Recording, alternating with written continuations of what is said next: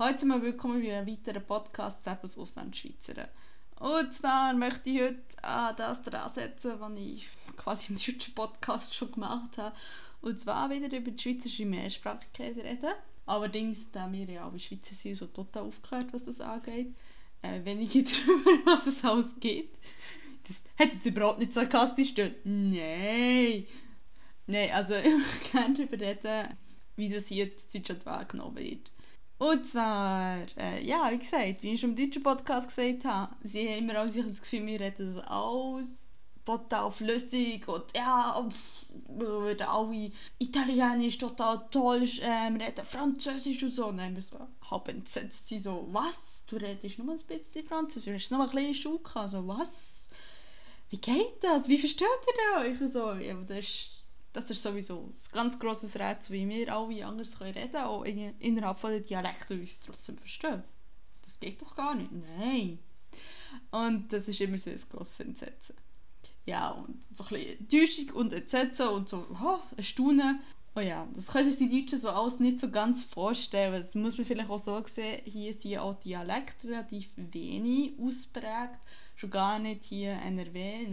Der Dialekt hat auch einen komplett anderen Status. Es ist halt wirklich etwas, also wenn du jetzt mal vom Süden von Deutschland abnimmst, ist halt wirklich etwas, wo wirklich in der Familie bleibt. Du redest nicht im Dialekt normalerweise. Wenn, wenn du das machst, im normalen quasi Alltag, Dialekt reden, das ist immer so ein bisschen bist relativ schnell so ein in einer Schublade drin. Und es ist nicht unbedingt eine nette Schublade, wo man drin ist.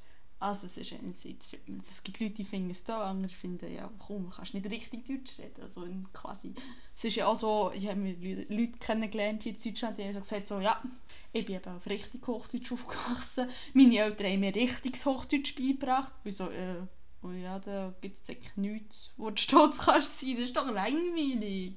Dialekt ist doch etwas Tolles. Und äh, das verstehen sie hier nicht so ganz schon gar nicht, also im Süden ist das schon eher etwas anderes, weil sie halt dort auch wirklich Dialekt haben, aber ähm, hier oben weniger.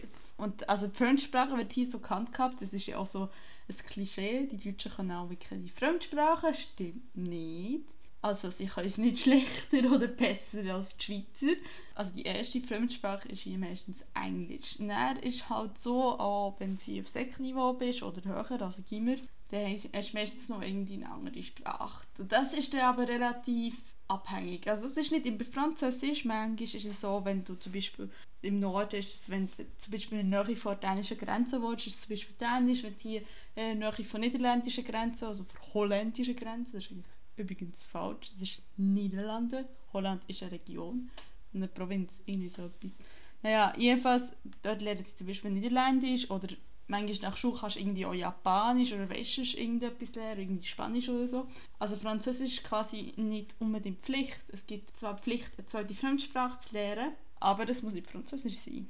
So, darum können nicht alle Deutsche Französisch, die irgendwie auf den Gimmer sind gegangen, weil, ja, wie gesagt, es gibt halt ein bisschen mehr Auswahl als bei uns. Ja, und das Einzige, was ich auch noch so gesagt habe, was ich aber schon im deutschen Podcast gesagt, also ich habe immer so eine fixe Vorstellung von Mehrsprachigkeit von der Schweiz, dass wir das eben sehr gut reden und so. Sind wir sehr enttäuscht. Ich habe nicht Italienisch gehabt, also was, du kannst Italienisch? Yeses. Und äh, was sie überhaupt nicht wissen, ist, dass es Rätoromanisch gibt. Also ich habe bis jetzt noch kein einzig Deutsch kennengelernt, der gesagt hat, ah ja, Rätoromanisch, das ist auch das, was Zeit spielt am Graubünden und so. Nein, kennen sie nicht, haben so ganz große Augen, was, was ist das, oh, sie, sie sind auch sehr interessiert und so. Aber sie können sich das halt nicht so ganz darunter vorstellen. Und für sie ist das so alles ein bisschen etwas zwischen Italienisch und Französisch. Das ist schon fertig mit meinem Podcast. Ich bedanke mich für das Zuhören und ich hoffe, wir hören uns bald wieder. Und tschüss. Ah, übrigens, ihr dürft immer auch gerne Fragen stellen. Ihr seid eingeladen, immer kommentieren, Fragen stellen, wie auch immer. Seid aktiv, ich beiße nicht. Aber nicht immer. Tschüss.